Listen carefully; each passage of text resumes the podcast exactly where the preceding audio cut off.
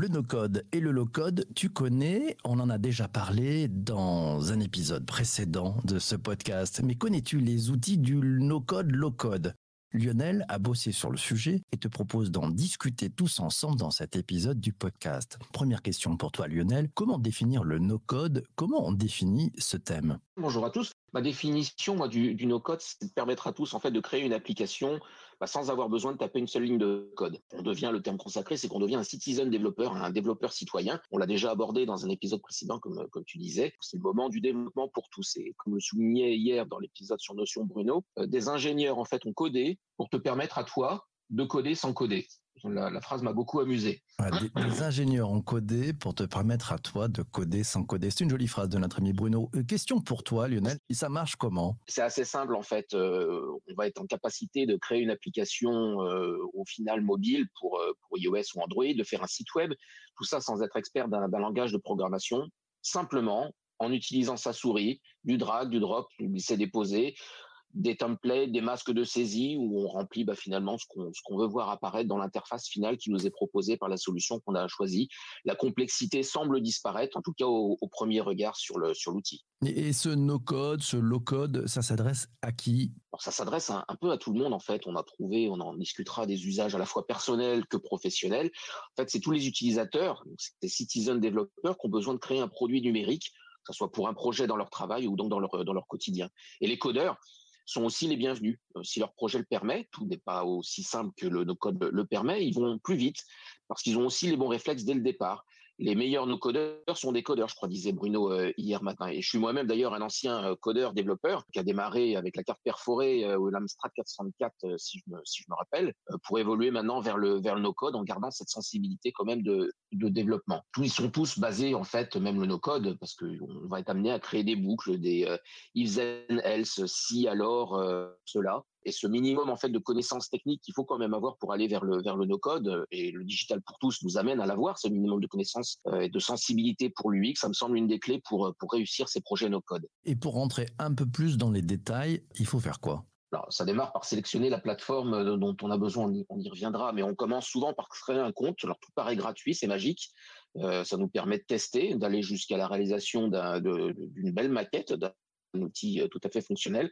Il y a des tutos vidéo généralement bien fichus ou des sites web euh, bien menés qui permettent de comprendre. Puis c'est très intuitif. Hein. En fait, on, se lance assez vite, on lâche le tuto et puis on crée son app, son site web avec avec tout ce qui est proposé. On trouve des, tas de galeries de, de, gadgets, de widgets, de fonctions, des masques de saisie. Et puis ensuite, si on veut aller un peu plus loin, bah, on se rend compte qu'il faut paramétrer les API pour faire discuter les différents systèmes ensemble. Euh, donc les API, c'est ces moyens de discuter, d'interconnecter nos, nos solutions, de rajouter des petits bouts de JavaScript ou d'enrichir des feuilles de style. C'est obligatoire, mais ça permet d'utiliser tout le potentiel proposé par la, par la solution. On est dans du monde agile, ça plaira à, beaucoup autour de, autour de la room. Euh, on peut intervenir en effet directement sur l'application pour la faire évoluer et tout ça sans passer par des longs processus de mise en production. Voilà, on s'intéresse pas non plus à l'héberge, enfin pas tout de suite à l'hébergement, à l'infrastructure. C'est la solution qui choisit, qui s'occupe de tout. Il n'y a rien à installer en soi sur son ordinateur ou sur les serveurs de l'entreprise.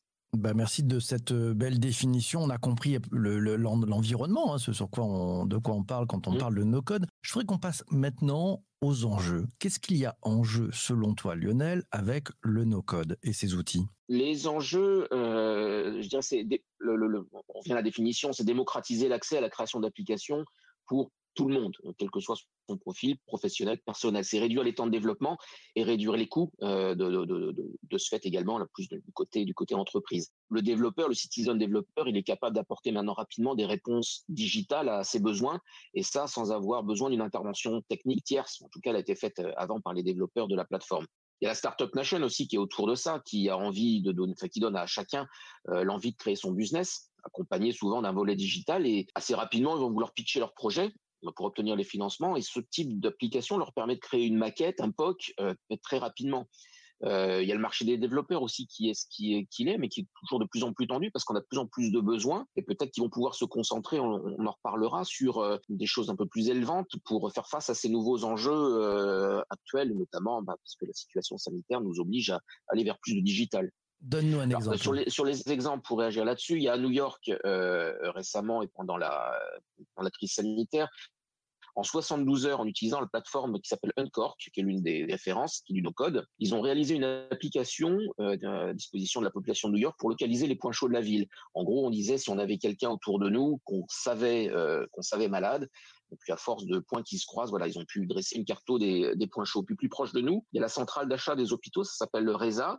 Euh, avec Microsoft qui a créé en 15 jours, en plein milieu de la pandémie, une application pour euh, simplifier les processus pour distribuer l'équipement médical, que ce soit les masques, les respirateurs, les lits spécialisés. Et on les en remercie. Et au niveau des, indicateurs économiques, peut-être, euh, le marché du no-code, autour de tous ces exemples, d'après l'Institut Research and Markets, évalue à 27 milliards de dollars en 2022 ce marché. C'est quand même considérable. Bon, on a vu, on a vu les enjeux. Si on passait maintenant mmh. aux, solutions, quelles sont les solutions de nos codes à, notre disposition? Il y en a, comme, comme, on disait, il y en a des, multiples et tous les jours, il doit s'en rajouter une dizaine, une, centaine de nouvelles euh, sur Internet. Ça répond à plein de besoins, que ce soit pour faire des dashboards, ces fameux tableaux de bord qu'on adore, euh, de faire une application mobile, du emailing, de la domotique, euh, faire son site Internet, même de e-commerce, créer son portfolio d'artistes, des formulaires, des connecteurs, des événements, et puis bah, tout ce qui est autour des bots, les assistants vocaux également, et j'en passe, et des meilleurs. C'est vraiment impressionnant cette panoplie qu'on a. Il y a des tableaux qu'on pourrait échanger qui montrent un peu une cartographie. Maintenant, bah, il reste à être inventif et créatif pas tout tester non plus. Et puis, bah, faut surtout pas oublier de répondre à un réel besoin. Et ça, ça vaut euh, qu'on soit en code ou en no code. Quelque part, si, parce qu'on a dit que tout était à la base aussi de la base de données, du tableur. Pour moi, Excel, le fameux Excel qu'on adore et qu'on maudit, est l'une des applications, les premières applications no code. On a tous croisé à un moment donné euh, ce super tableau Excel qui a fait machin à la compta ou euh, bidule au business développement, qui fait des courbes dans tous les sens, qui génère des rapports. Bref, ils ont créé une application no code avant même qu'on ait inventé le mot euh, le monocode. Et beaucoup de ces applications aujourd'hui, Airtable notamment, qui est l'un d'entre eux, est basé sur ce concept de tableur. En fait, la, feuille de calcul a toutes les caractéristiques d'une application. Si je regarde dans le miroir aussi, dans les années 90, on avait Dreamweaver, qui était l'un des éditeurs et des couteaux suisses du, euh, du, développeur web, qui permettait déjà, avec du drag and drop, de créer des sites dynamiques, de faire du PHP, du ColdFusion et plein d'autres langages comme ça interprétés avec des bibliothèques de composants. Ça m'a d'ailleurs permis de, faire illusion à l'époque quand je démarrais en PHP. Quelle solution no-code tu vois pour les, sites web justement dont tu nous parles? Bah, déjà, on a les grands constructeurs de, sites, euh, bah, WordPress, euh, WordPress en premier, mais tous les autres comme, comme Drupal, qui ont permis depuis euh, avant là aussi l'invention du monocode de simplifier la création des pages. Ils sont on est dans le no-code aussi quand on est sur un WordPress et leur écosystème continue d'évoluer pour vers plus de no-code. Si je prends les, les, pages builders, ce qui, permet de construire des pages comme Elementor par exemple, permettent aujourd'hui vraiment de créer des sites complexes et pas uniquement un blog, mais vraiment quelque chose de, transactionnel, de dynamique. On peut y rajouter des plugins aussi qui regorgent de, solutions qui sont orientées no-code quelque, quelque part. Il y a toujours à fine-tuner, à améliorer, mais, mais on y est. Maintenant, il faut choisir le bon plugin parce que rapidement, on peut mettre le bazar sur son site. Donc, il reste quand même des clés de lecture à avoir. On voit que les acteurs euh, en place sont de plus en plus nombreux, que les startups qui s'attaquent au sujet, elles se multiplient, il y en a pléthore. Et qu'est-ce que font les acteurs historiques? Bah, ils n'ont pas raté le, virage, voire ils, en ont été à l'initiative. Euh, si on dit qu'Excel était, l'un des points de départ, ils s'en sont peut-être servis. Tous les acteurs historiques, les, gros sont sur ce marché no code. Microsoft avec ses Power Apps, euh, Google avec sa Business Application Platform, mais on retrouvait SAP, Oracle euh, et, et, plein d'autres. pour Microsoft, j'ai retrouvé hier une interview hein, qu'ils ont fait chez Cori en 2020. Ils disaient que le no code était le futur de l'informatique et je prends une citation de Xavier Perret, qui est directeur d'Azure, nous sommes une plateforme technologique au service des entreprises. Donc tous nos développements ont vocation à ce que les clients créent par-dessus, quel que soit leur profil.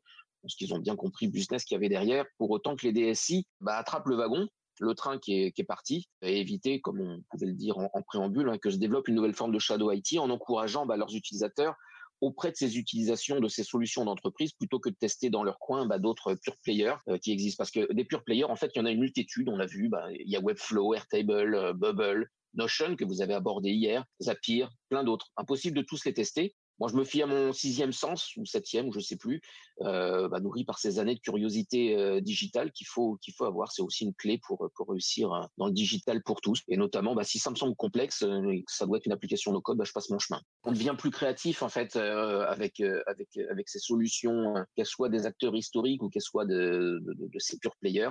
je repère qu'on devient plus créatif et plus innovant parce que quand bien même il me reste des, des bases de développement, bah, j'ai jamais pu me tenir à la page de tout ce qui existe et tous les matins ça, change. Mais quelque part avec ces outils no code, bah, je retrouve des développeurs qui ont pensé avant à moi et qui me permettent de réaliser moi tout seul dans mon bureau des tas de, pages et d'applications que j'aurais jamais su réaliser. Donc en fait, je deviens, deviens plus innovant de, ce côté-là.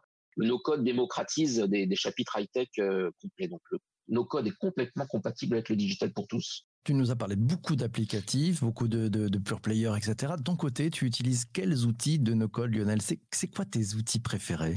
Alors j'ai mes, doudous, j'ai mes préférés. Euh, alors au, quotidien, euh, et encore ce matin, euh, j'avais des actions qui se déclenchaient avec. J'ai IFTTT, If This and That, qui, qui, est pas mal connecté chez moi, qui me permet d'interagir avec bah, mes objets, mes objets connectés, mon univers Google, de remplir, de remplir des tableaux automatiquement, de classer aussi mes, mes messages. je joue pas mal avec mon smartphone aussi, avec des applications que j'ai rajoutées dessus, comme Trigger et Tasker.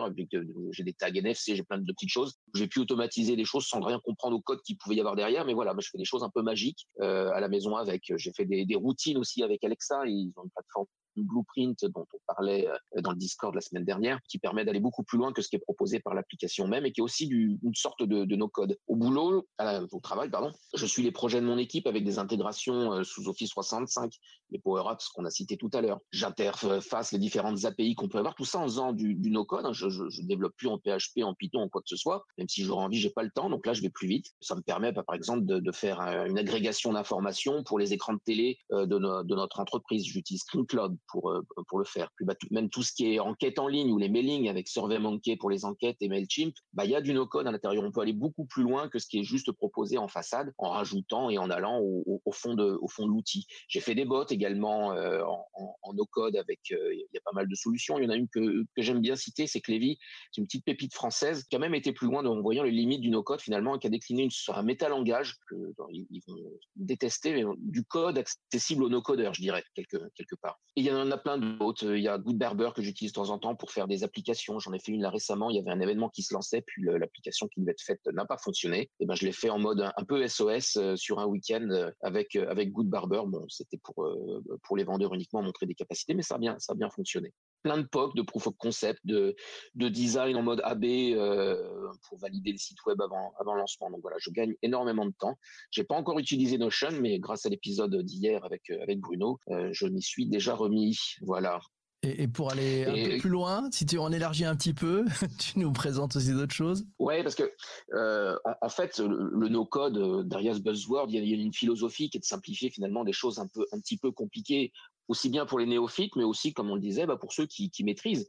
Euh, et je fais l'analogie avec la chaîne de production média, qu'elle soit photo, vidéo, audio. Il y en a plein là aussi. Euh, je ne sais pas si Céline est avec nous dans la place, mais elle, les utilise aussi au quotidien avec avec un grand talent. Il y a Canvas, Instagram, Snapseed, Luminar pour l'image, PlayPlay, Quick, iMovie, Google Earth Studio aussi pour faire des vidéos incroyables, plein d'outils pour l'audio, dont Ocha que, que tu utilises peut-être, PPC ou euh, Apiscribe, des scripts qui permettent en fait, bah voilà, avec quelques clics de souris, on sait quand même ce qu'on veut faire, on a une idée créative de ce qu'on veut obtenir au final, mais on va quand même diablement plus vite que d'ouvrir euh, Photoshop, Premiere, Audition euh, à côté. Ça n'empêche pas de les connaître, euh, il faut les avoir si on veut aller plus loin et, et, continuer, voire industrialiser, mais on gagne quand même sacrément du temps pour le faire. Et puis bah pour les développeurs, les, euh, les vrais, les, durs, les, tatoués, bah, les bons réflexes euh, restent là. Est-ce que je dis euh, aux jeunes développeurs qui sont autour, n'oubliez pas avant de partir tête baissée dans votre code Python et autres, de regarder ce qui existe déjà. Il y a des plateformes comme GitHub et SourceForge qui sont des sources formidables. C'est pas du no-code, mais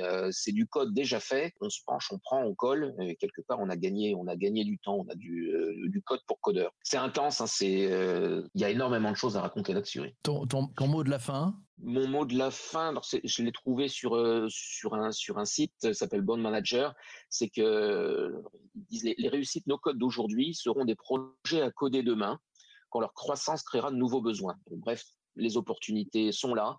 Euh, il y en a plein encore à inventer et on invente tous les jours grâce à ça finalement des, des, outils qu'on n'aurait pas pris le temps de spécifier euh, à son IT en rédigeant 50 pages de documentation que peut-être personne n'aurait jamais jamais lu d'accord. Là, on bah, plutôt qu'un doc de spécif, et eh ben on fait l'application directement. Merci beaucoup Lionel. On se retrouvera pour un prochain épisode parce qu'il va falloir continuer Avec cette conversation. Mille merci à toi d'avoir écouté cet épisode du podcast jusqu'ici. Je te laisse. J'ai rendez-vous avec celles et ceux qui sont présents avec nous sur YouTube, sur Twitter et sur Twitch, ainsi que sur Twitter Spaces. On va continuer la conversation. À très très vite. N'hésite pas à t'abonner à ce podcast. Je te donne rendez-vous tous les jours pour un nouvel épisode. À ciao.